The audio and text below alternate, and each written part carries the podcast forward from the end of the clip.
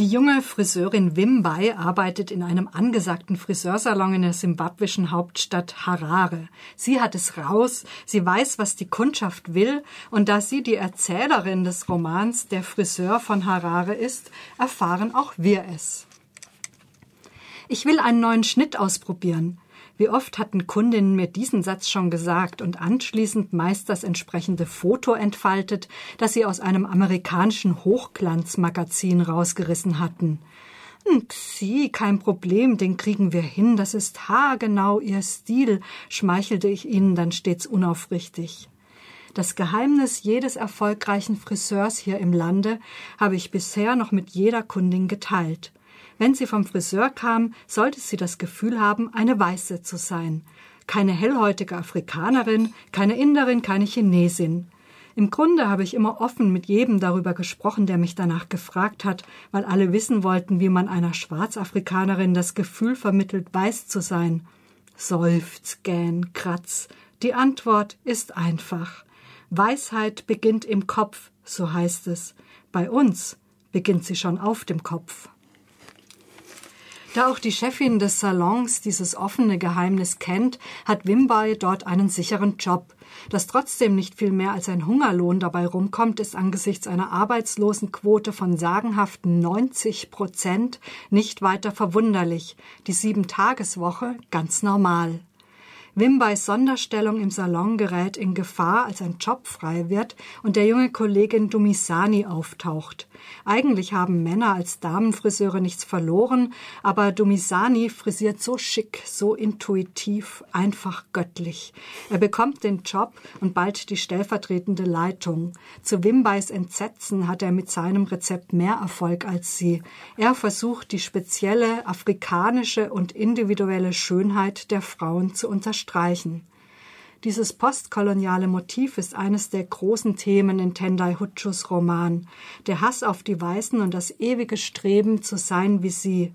Der Stolz, die Unabhängigkeit erkämpft zu haben und die Demütigung, dass sich die postkoloniale Ära als ein einziger ökonomischer Absturz gebahrt die Korruption und autoritäre Verkrustetheit der einstigen Freiheitskämpfer, die dem Salon in Form einer Ministerin des Mugabe-Regimes als Stammkundin begegnet.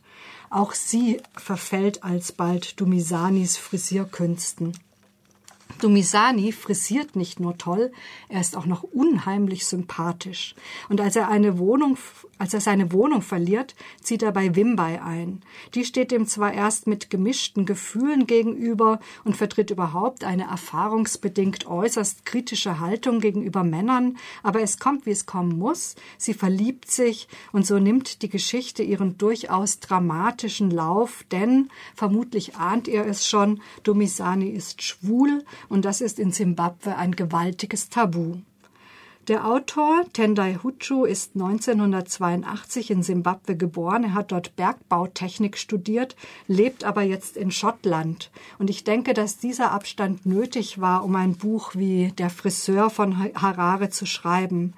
Als schonungsloses Gesellschaftsporträt, das sowohl hier als auch dort verstanden wird. Da hat natürlich auch die Übersetzerin Jutta Himmelreich Großes geleistet. Super übrigens auch das Glossar mit Begriffen der Landessprache Shona, die nicht übersetzbar waren.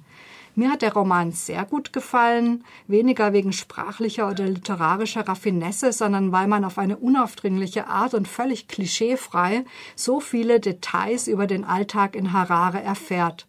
Und wenn ihr jetzt denkt, Zimbabwe ist weit weg, was soll mich der Alltag in Harare interessieren, dann seid ihr an einem ähnlichen Punkt, an dem ich war, als ich begann, das Buch zu lesen. Und ich kann euch nur sagen, es ist überraschenderweise total interessant.